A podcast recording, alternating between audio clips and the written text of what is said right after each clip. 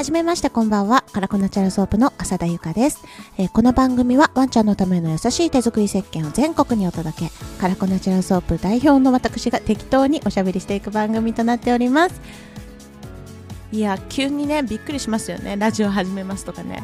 まずはね、あの、わざわざお越しくださりありがとうございます。私ね、普段はあのインスタグラムの方で配信してまして、で毎日ねあの皆様の可愛いワンちゃんたちのねお写真とか拝見させてもらったりもうみんな可愛くてですねでそれでありがたいことにあのカラソのあえっ、ー、とカラコナチュラルソープ略してカラソなんですけど カラソのね石鹸使ってくださったら皆さんご自身のアカウントでね載せてくださってでカラソユーザーさんはねカラッコってあのネーミングまでねつけていただいて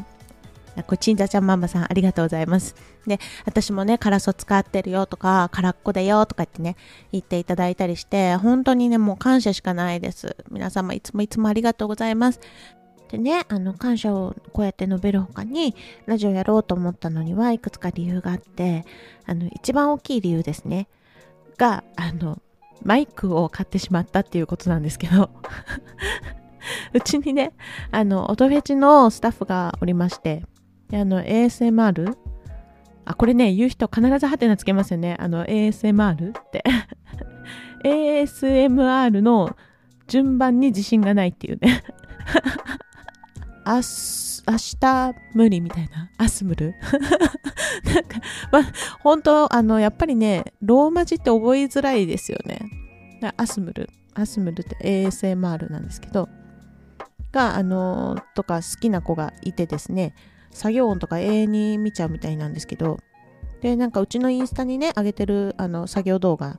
もね、もっと音ですよみたいな。まあそんなに強くは言ってない。けども、ホホバオイルの、あのー、入れてるこう動画っていうのを上げたんですけど、でそれにね、最初にこう器をバンって置いてるのその子なんです。バン そうか、じゃあ音かと思って、じゃあ買っちゃう？みたいな。で、それでいろいろ調べ出したんですけど、まあ種類がねめちゃくちゃあるしでその AS, AS 言えないね。ASMR のマイクは、えー、バイノーラルマイクっていうこうカサカサっていう音を取るマイクなんですけどであとは、えー、コンデンサーマイクとかダイナミックマイクとかマイクによってこうね用途が違ったりするのでどうしようかなと思って調べてたら手話の紙マイクっていうのがやたら出てきてで思い出したんですよ。あ手話って持ってたみたいな。で私ねあの昔あのバンドやってたんですけど当時はねこう調べるって言ったら本ぐらいなもんかな。でもうあの周りに聞くしかなかったんですけどで周りのねバンドマンに聞いて回ってたら、まあ、マイクは手話一択だってあのみんな言うんででそれでね私も安いの買って持ってたんですけど皆さん手話って聞いたことあります？あの音響メーカーとかでね馴染みのあるので言うと、えー、とかえー、オーディオテクニカあとはパイオニアビクターとかねそういうのって手話ってなんか聞いたことないですよね。なんか私ここ10年間もう音楽やってなかったっていうのもあったんですけど完全に忘れててでそれでうわ使ってたじゃんってなんか一人で盛り上がっちゃって。でなんかあのこのあの MV7 っていう方がですねあの紙マイクって呼ばれてってそれがあのマイケル・ジャクソンのスリラーをレコーディングしたマイクの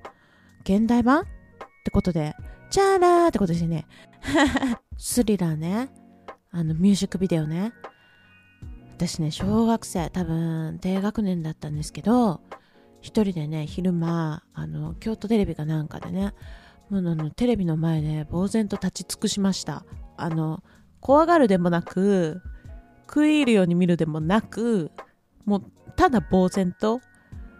ショッキングだったんですよね。でなんか英語わかんなくてもストーリー仕立てになってるんであの皆さん覚えてますか？あのねオープニングでこうマイケルと彼女がホラー映画を見に行っててでマイケルの彼女がこんなのつまんないわって言って席立っちゃうんですよね。でそこからドゥンドゥンドゥンデラって始まるわけですよ。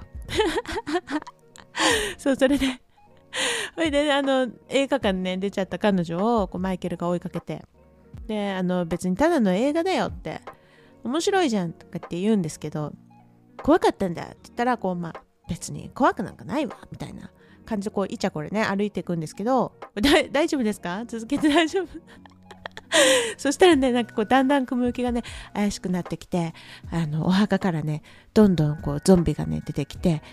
集まってきちゃうわけですね。で、それでこう、二人が囲まれて、何これどうなってんの？ってパッて見たら、なんと彼氏のね、マイケルも ゾンビ化して キャーっていうことですね。で、それで、ゾンビになったね、マイケルがゾンビを、こう、あの、周りのゾンビを引き連れてですね、踊りながら彼女に近寄ってくるっていうね。で、ここで初めて、カテセテーラーですよ。もうね、ダンスもね、すっごい素晴らしくって、こうミュージックビデオ見たことない人もね、この振りは知ってますもんね。あの、こう、腕をね、上げてこう、右往左往、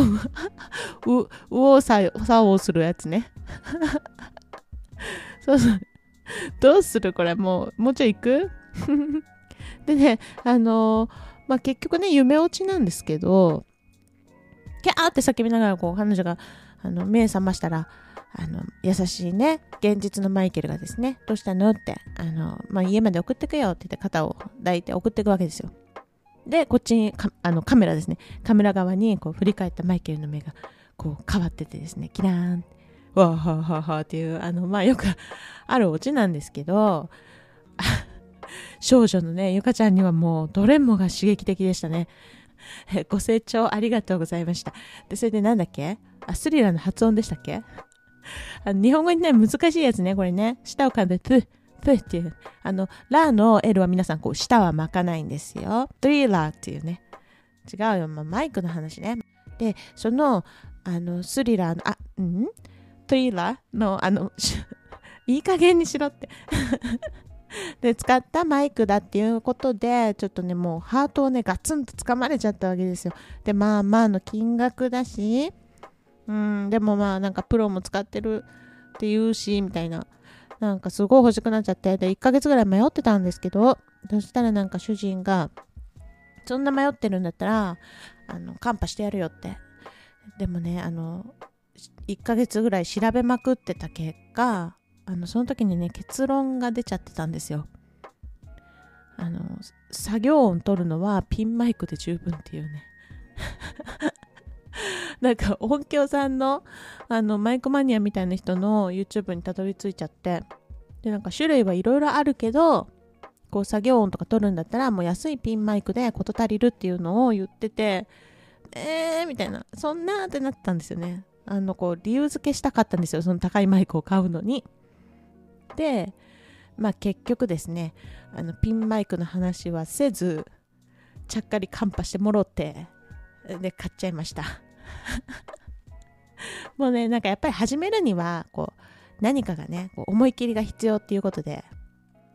もうポチった時でねもうちょっとラジオやろうと思ってましたからでそれで主人にですねあのその旨を伝えたらえラララジオ？みたいな風にはならなかったんですよね。なんか第一声がなんか、あ、また忙しくするの？とか言って、受け入れんのかよと思いましたね。普通、普通ね、嫁がラジオするって言い出したら、はあ、ラジオみたいな。え、誰が？え、何のためにみたいな。何喋んの？とか、なりますよね。なんか受け入れてくれて、こう、受け入れるも何もね、分かってなかったかもしれないですけどね。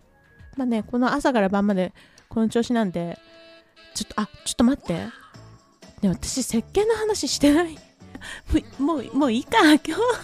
いっぱい喋っちゃうのが、なんか今日はもうすみません。あの、こう何も得るものがないお時間で。あ、スリラーのね、発音だけはこう覚えて帰ってもろて。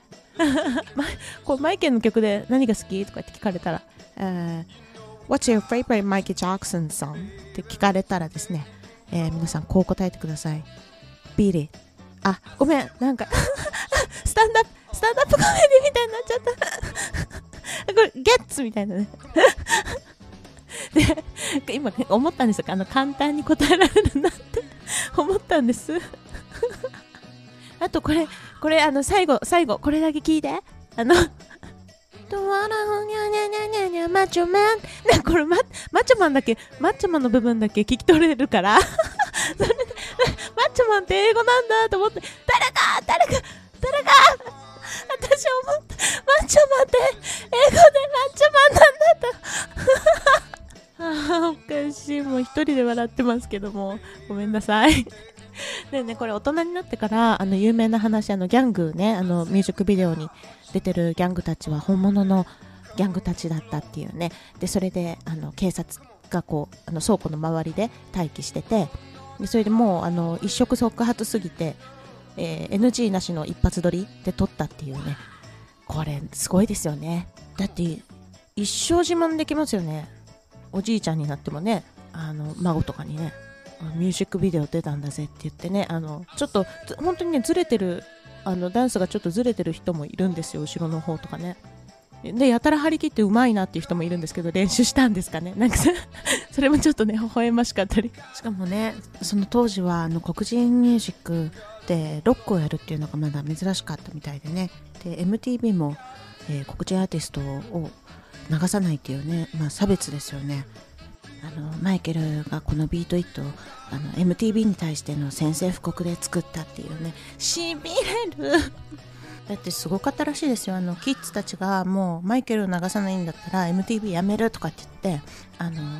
ロックなのに黒人がやってたらダメなんかとかギタリストはバンヘイレンなのにダメなんかとか